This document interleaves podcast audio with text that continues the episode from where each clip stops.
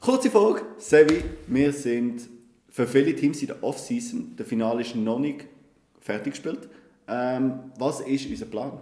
Ja, ähm, wir haben das eigentlich im Kopf, das ist mit meiner Stimme, irgendetwas. ähm, wir, das ist gut. Ähm, Perfekter Anfang, perfekt. Ja. Das, das lassen wir drin. ja, sicher lassen wir das drin. Ähm, Uncut, uncut. Uncut, ja. Ähm, wir fangen an, so mit dem, was wir auch letzte Saison schon gemacht haben, wo wir durch Teams durchgehen und so unsere Verbesserungsvorschläge reinbringen ähm, Wir fangen da an bei den, Leuten, eben den Teams, die sich nicht qualifiziert haben für Playoffs. Das heute ein bisschen kurz Folge ist, wir machen einfach ein Team und wir fangen unten an, also bezüglich Regular Season, wo sie geändert haben, nicht bezüglich Draft Lottery, gut, jetzt auch noch eine Änderung gegeben. Äh, ja, und zwar das Nummer 32 Team ist, sind Anaheim Ducks gewesen. Willst du vielleicht mal anfangen? Ähm, ja. Ka- Kannst du noch rasch? Ich, ich muss schauen, wie viele Punkte sie hatten. Ah, okay, gut. Ähm, Anaheim Ducks, wir haben es gesagt, sie haben die Regular Season mit den wenigsten Punkten abgeschlossen. Ähm, sie sind Favorites gewesen, um den First Overall Pick zu bekommen, namentlich Conor Bedard das Jahr. Ist leider, äh, zu meinem Leiden, nicht ganz so rausgekommen. Ähm, die Rapist Chicago Blackhawks haben es bekommen. Das müssen wir Ähm, piepen. Das muss man bleiben. Ah. Ähm, ja, sie sind auf der zweiten runtergefallen. Ich sage mal so, sehr ungeil, dass sie den ersten Pick nicht bekommen haben. Aber man kann sich einigermaßen zufrieden geben mit dem zweiten Overall-Pick. Weil das wird mit großer Wahrscheinlichkeit der Adam Ventilli sein, wo in seinem ersten Jahr im College Hockey der NCAA den Hobie Baker Award gewonnen hat für den MVP, die meisten Punkte geholt hat von allen Spielern und das als 17-Jähriger. Und er spielt gegen zum Teil 20-Jährige. Ist U20-Weltmeister und neu auch Herren-Weltmeister. Der Weltmeister, genau. Wie man das so schön in der Schweiz sagt, er spielt gegen Männer und vorher hat er gegen Buben gespielt. Genau. Weil 18-Jährige sind Buben und 21-Jährige sind Männer. Genau. Ähm, sonst ist das Team eigentlich sehr, sehr kaputt. Sagen wir es mal so. Das einzige, Geil. der einzige Lichtblick sind für mich die Jungen. Du hast ein. Äh, wo sind sie da? Gehen wir, gehen wir Position von Position durch. Ist gut. Ja. Also, einfach noch als Stats. Ähm, sie haben die letzten 13 Spiele haben souverän verloren. Ähm, sie haben 23 Spiele gewonnen, sie haben 47 verloren, 12 in der Verlängerung verloren, sie haben 58 Punkte. Äh, nicht einmal. Äh, ja, sind einfach schlecht gewesen. Gut, jetzt kommen wir rasch zum Line-Up. Also ich finde, äh, Position für Position, ich finde einfach vor allem, dass man die auf die Jungen die, aber die Alten sind wie so, ja, Trade. Trade für John Gibson. Die Frage muss man sich stellen bei den Anaheim Ducks diesen Sommer und ich finde, man muss, es sich, man muss sich die Frage stellen, bevor die Free Agency anfängt und Goalies auf den Markt kommen, weil dann droppt der Preis.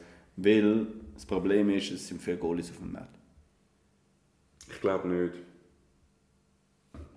Du musst zu viel verlangen für ihn und das lohnt sich im Moment für die anderen Teams nicht. Und du kommst, gibst ihn lieber nicht ab, hoffst, dass du vielleicht in zwei, drei Jahren competitive bist.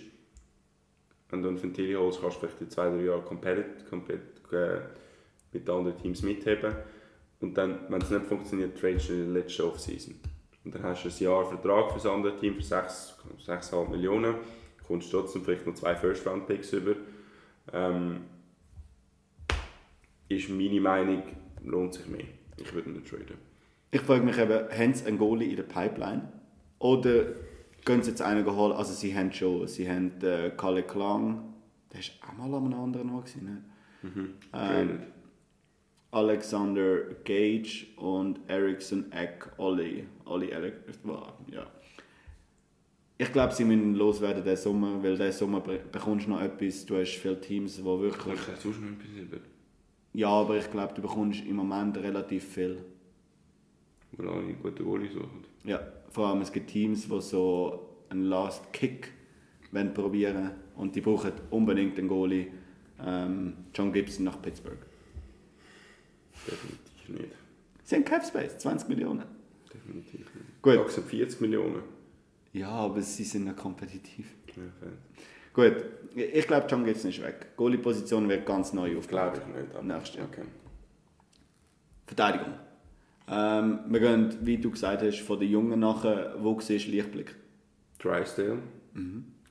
Ähm, Fowler Mhm. Aber Drysdale muss man einen Vertrag. muss man gehen. Aber er wird einen Vertrag bekommen, definitiv. Ähm, ist RFA, also noch nicht mal RFA.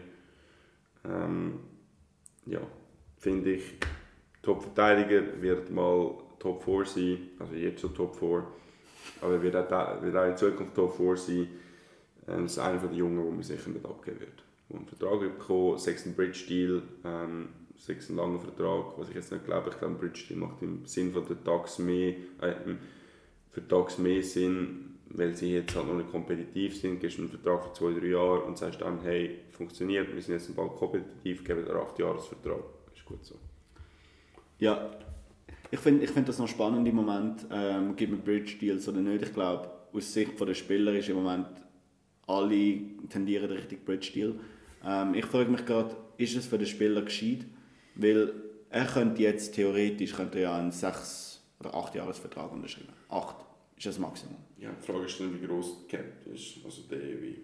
Genau, also ein- einfach mal als Überlegung. Jamie Drysdale, 8 Jahre, 5,5 Millionen. Wieso nicht? Also weißt du, dann hast, ist zu viel. Ja, aber wenn du einfach sagst, okay, die ersten drei Jahre überzahlen wir und die restlichen fünf ähm, haben wir einen Top-Vertrag. Ich, ich finde, das wird eine mega spannende Offseason, weil der, der Cap wird sich wegen einer Million, glaube ich, gegen verschieben. Und das ist keine große Anpassung, aber die Anpassung kommt.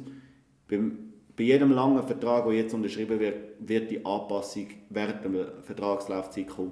Wenn du aber einen Vierjahresvertrag machst, mit drei Jahren kommt ein riesiger Cap-Sprung, dann zahlst du, musst du ihm 7 Millionen geben. Weil einfach Angebot und Nachfrage sich verschieben. Also ich, ich glaube, bei ihm könnte man sich wirklich überlegen, weil er eben, du hast gesagt, er ist jetzt schon Top 4, dass er wirklich einen grossen Vertrag anleistet. Ja. Ja, Ich, ich glaube, das wird spannend sein, aus Sicht von der DAX. Und das, Ja. Gleiche, das Gleiche mit ähm, Sim, Simon Benoit. Ich glaube, dort müssen sie sich wie entscheiden. jetzt weiter behalten, lohnt sich's. Genau. Ähm, sonst haben sie noch Cam Fowler, der noch drei Jahre unter Vertrag ist, mit, Ist auch so ein Trade- Trade-Kandidat für, für einen. Äh, für im Frühling. ja. Ähm, Jackson Lacombe, ich weiß nicht, ob du den kennst. Mal schauen. ähm, nicht so viel DAX geschaut letztes Jahr. Dann kommen wir zu den Stürmern und da ist cap-friendly, es ist wild. Weil wir haben Leute, die keinen Vertrag haben, die einen brauchen unbedingt. Trevor Seagrass, Troy Terry, Maxim Comtois brauchen einen Vertrag. Alle drei. Alle Was, drei was siehst du für? Sie- Siehst du die Variante, die ich vorher bin? Troy Terry, äh, beim Troy Terry definitiv, Se- Trevor Seagrass auch, Maxim Konto weiß jetzt nicht, ich glaube, der wird eher ein Bridge-Deal. Also ein Bridge-Deal. Bringt, bringt ein Bridge-Deal gar nicht mehr viel, weil nachher ist er UFA. Aber vielleicht auch ja, ein Einjahresvertrag, wieso nicht? Das ist einfach Risiko für den, Ich glaube nicht, dass er das nimmt. Das ist die andere Frage. Bei Troy Terry bringt ein Bridge-Deal gar nicht mehr, weil er ist nachher sowieso UFA. Ähm, Beim Trevor Seagrass gehst du einfach ein riesiges Risiko ein, wo jetzt im Moment die Leafs merken, was das Risiko war. ja. Weil du dann einen Vertrag machst, der genau dann ausläuft, wenn er UFA wird. Ja. Mit dem Trevor Seagrass. Ich, ich erwarte, dass alle drei einen langen Vertrag bekommen. Okay, ja, das kann, das kann, kann gut sein. Kann gut sein. Was würdest du äh, Trevor Seagrass Cap Hit? Was ist so dein Gefühl? In welche Richtung geht es? Geht es gegen 10 Millionen? Nein, Geht's? nie. Ich kriege jetzt 6 bis 7. 6 bis 7 Millionen ist vernünftig. Es wird wahrscheinlich höher, vermute ich. Aber fair wäre 6 bis 7 Millionen. Ich, ich finde, ich find, das ist eben mega die grosse Frage, in welche Richtung geht die Franchise, in welche Richtung geht der Spieler. Ja, ich finde einfach, du hast als 65-Punkte-Spieler nicht mehr verdient. Ich weiss, es ist ein DAX-Team. Ich weiss, du bist jung. Aber du musst dich zuerst noch beweisen, vielleicht, vielleicht darum der Bridge-Deal. Troy Terry, was erwartest du dort? 8 bis 9. Erwartest du mehr? Erwarte mehr, ja. Wird der Trevor Seagrass diesen Sommer Captain? Nein. Aber das wäre Er er, marketingmäßig. kein, er ist kein Leader. Nein, aber er, also, er ist ja marketingmäßig perfekt. Ja, das schon. Also, viele Leute hassen ihn auch, aber es sind auch Cherries. Ja, aber es sind nicht Ducks-Fans. Also ich glaube, jeder Ducks-Fan liebt ihn. Ja, ist schon so. Also ich, ich glaube, das wäre ein mega Move, weil du wirst neue Jerseys verkaufen und weil Troy Terry Captain. Hm? Ich sehe nicht so. Wie, wie siehst du es bei den Stürmern, die noch ein Jahr Vertrag haben? Adam Henrique, Jacob Silverberg. Ähm, Wenn sie nicht bleiben, du einen Vertrag, weil du brauchst Leute, du brauchst Cap-Hit. Ähm, Sage ich nicht nein. Wenn, wenn das Gefühl wer, wer hat das Trade-Kandidaten? potenziell auch. Das ist natürlich auch so. Also jeder, jeder in diesem Team ist ein potenzieller Trade-Kandidat, außer die Jungen. Ja, Jeder. das ist schon crazy. Also ich erwarte sehr viel eigentlich von den Ducks. Also wenn, wenn irgendjemand die Leute will, gib sie ab. Wenn erwartest du, dass sie kompetitiv sind? Ich glaube so zwei, drei Jahre. Weil Schon? sind die Jungen sind älter geworden, haben mehr Erfahrung, die haben jetzt schon unglaublich viel Verantwortung und das wird ihnen helfen. Hast du das Gefühl schon in zwei Jahren? Nein, zwei noch nicht, drei. Weil die Red Wings auf der anderen Seite ja recht lang gehabt. Ich glaube, dass die schneller kommen, vor allem jetzt auch mit den guten Picks. Weil Picks, ich glaube, das wird ein riesen Ding sein. Der GM, der Pat Verbeek, ähm, kann sechsmal draften in den ersten drei Runden. Wer, ich ich glaube nicht, dass sie dreimal draften in der zweiten Runde. Nein, glaube ich nicht. Ich glaube, sie gehen rauf. Ja. Ähm, und ich, ich sehe genau in so einem Package sehe ich den Ding, den Gibson. First Rounder, ähm, du gehst im Gegenzug in den Second Round, bekommst aber noch Spieler, ein bisschen Kapital und so, bla bla bla. Ich glaube, das geht ein bisschen in die Richtung. Also ich erwarte eine mega wilde Offseason von den Ducks, wo kein Stein auf dem anderen mehr bleibt. Ähm, und nächstes Jahr sehen wir ein Team, das wahrscheinlich in drei Jahren nicht mehr so wird sein. Okay. Ja. Was ist dein Gefühl? Ja, ich, ich glaube, dass das ja noch ziemlich ähnlich bleibt. Ähm,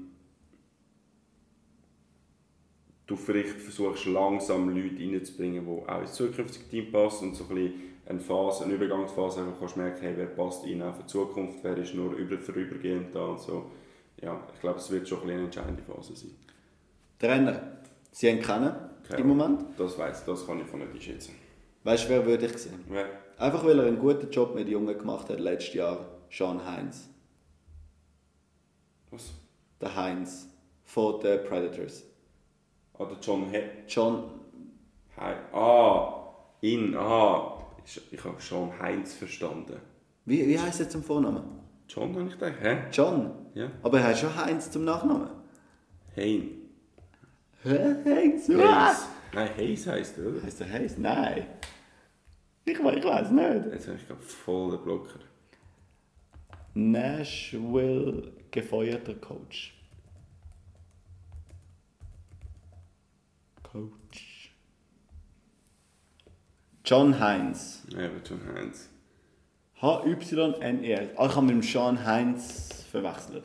Mit dem ehemaligen Schweizer Nazi-Trainer. Gut. Ähm, ich, ich erwarte, dass so eine Person kommt. Mhm. Ja, das ist vielleicht gar nicht so eine schlechte Idee. Das stimmt. Du hast recht, mit- vor allem mit der, Ju- mit der Aussage der Jungen. Kann ich mir gut vorstellen. Das muss ich ihm lassen. Das hat er letztes Jahr nicht schlecht gemacht bei den Nashville Predators. Ähm, gut, ich glaube, das war es. So ein bisschen ein Insight in DAX. Ähm, wird sehr wild. Ich glaube, wir schauen sie nochmal an, wenn die Offseason vorbei ist. 1. Juli ist sehr, sehr wichtig, da noch zu bemerken, weil dann ist Free Agent Frenzy, dann geht es ab. Genau. Sevi, das war eine kurze Folge. Ja, sehr gut. Was sind deine letzten Worte? Ja, danke fürs Zuhören. Ähm, ich hoffe, ähm, ihr freut euch auf die Serie, so wie mir. Ich glaube, es wird eine spannende Saison, um das Ganze zu analysieren. Vor allem die oberen Teams, wie die weiterfahren. Ähm, die, die, Die unteren sind mega schwierig im Moment. Ja, die sind natürlich schwierig, aber äh, wir werden es sehen. Genau. Haben wir einen Titel für die Folge? Tags und ihre Zukunft. Okay, perfekt. Gut, das war's. Danke fürs Hinhören und tschüss. Bye bye.